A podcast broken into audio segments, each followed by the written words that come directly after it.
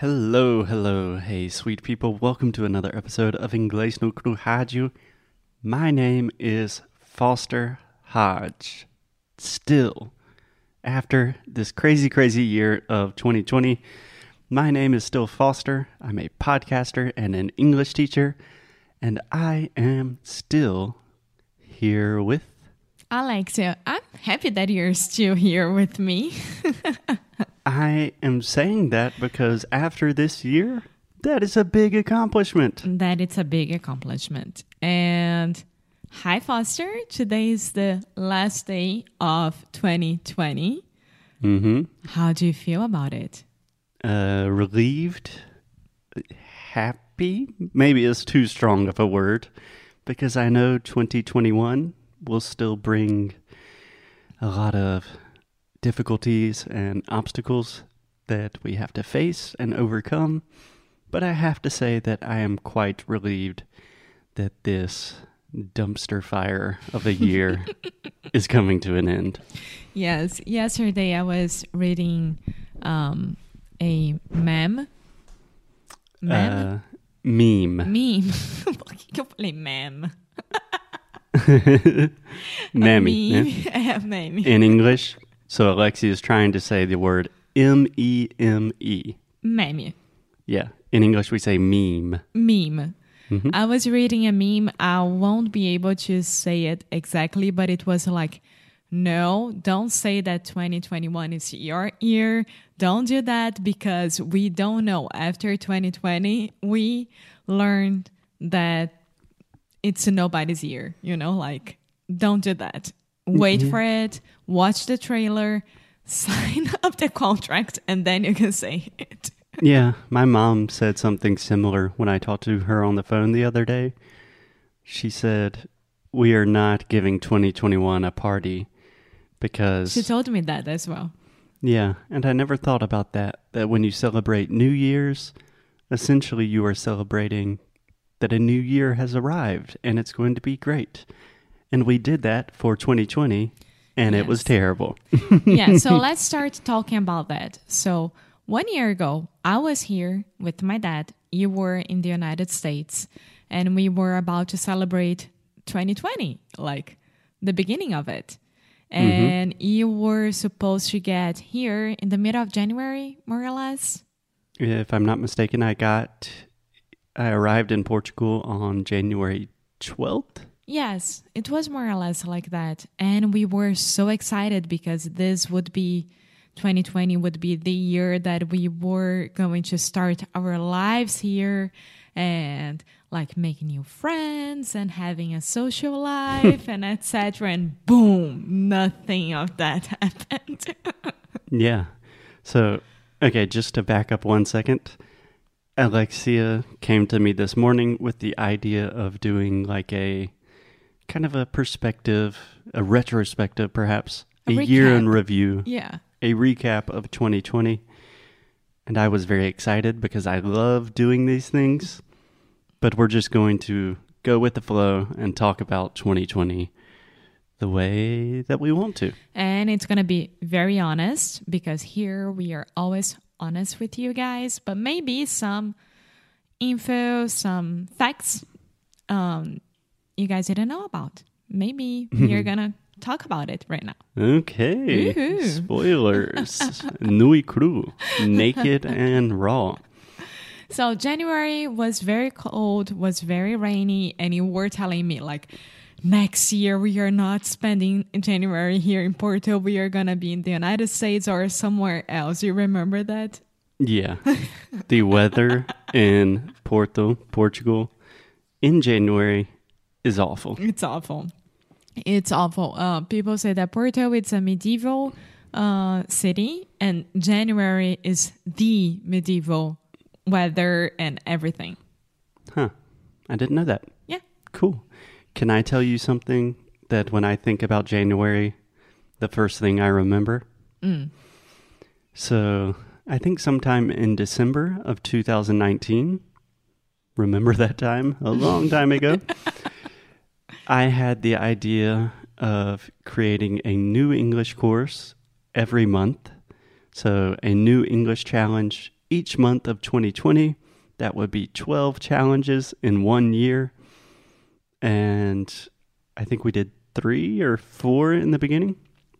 Uh, in the beginning, we did was- three, and then I was stuck in the United States, which we will talk about. But just thinking about that now and comparing that to what actually happened in 2020, it's like, oh my goodness, I am not going to make any ambitious goals like that for 2021. Yeah, so like January and February were normal months for us. Um, every time that Foster gets here, or when I go to the United States, and we we restart a routine, right? Because every time that we move somewhere and we are seeing each other for the first time in a month or in two months, we had to restart our routine, right? Yeah. So we had the adaptation time, like what a month more or less. It's our adaptation time. Like Foster, how long do you need to start working? Alexia, do you like to go to the co-working? What would you like to do today? It's always like a matter of adaptation for us. Yeah, it takes a little while to get back into the Yeah. flow of things. I'm just saying this is because it's important um, to introduce this because when you came back after seven months, we had a huge time of adaptation as well. So, yeah. yeah. Okay.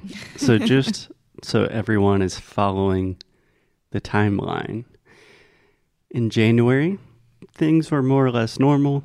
Really shitty weather here in Porto, but we were working, excited about work. In February, and Alexia, can I ask you to pronounce this month for me? February. Yes. Yes. So this I was about to say it wrong, but I pay attention on what you just pronounced. And I was like, yeah. I, I paid attention to. too. Usually, uh, uh, so I was in my mind saying like January, February, March, and April, May, and June, and July, and August, September, October, November, December. Da da da da da. I don't remember the rest, but we learned to say February, and it's horrible. And now I know that it's February. Okay, so two things. I did not know that song. We did not learn it that way. We just learned the months naturally. But February is a very strange word because there are there's that R right after Feb, but we do not pronounce that. So we do not say February, It would be February, but it's February. February. Yeah. Yeah. So another one of those words in English that contains a lot of R sounds that would be really difficult to pronounce. So we just kind of are lazy and we don't say the R. February. February. Yeah. Okay. Okay. So any memories about February? Um. No, I my memories from this year they start March, and Yeah. it's very weird and comp- no, it's not weird. It's completely understandable Mm-hmm. because it was when the pandemic started here, and it was when you had to go back to the United States. Yeah. Can I tell you one memory, a very clear memory that I have of February? Mm. So I remember one day, I think it was after I I went to the gym. Remember I had a membership at the fitness hut here I do remember that. at an indoor gym. yeah. Ooh, definitely not doing that nowadays. so I think after I worked out, I was sitting in the lobby at the kind of at the coffee shop in the mall, you know? Mhm. Because the gym is inside of a mall. Yeah. Yeah. And I was listening to an episode of The Daily, a daily podcast by the New York Times, which I highly recommend if you're interested in getting daily news. I'm not listening to it nowadays because I'm not listening to the news, but that's another story. But they had an episode talking about this virus that started in Wuhan, China, and it was just an incredibly dramatic, powerful episode talking about like bodies in the street and China on lockdown and how it could maybe be be a huge problem. And I remember listening to it and then telling you about it like this shit is crazy. Yes, and then I think at the same uh, week we went to have lunch at Pimenta Rosa, and we sat down out- outside because there is a uh, like an outside place that you can sit down, and it was a great sunny day in the Mhm. in the at the end of February, and then there was a group of kids next to us, and I think they were um, hos- hospital residents. Remember? Yeah, I would not say kids, but there was a group of young people, Okay. probably medical students. Yeah, and they said like, yeah, we just got our first case at Santo Antonio. It's a hospital here. I look at them and I looked at you and I was like, it got here. I ran back to the uh, our co-working space. Uh, we talked to Virginia, which is um, our friend from there. We have episodes with Virginia, and I immediately went on in the internet, and it was like first case of coronavirus confirmed in Porto, Portugal. It was the very first one here, and I was like, okay, it got here. What should we do now?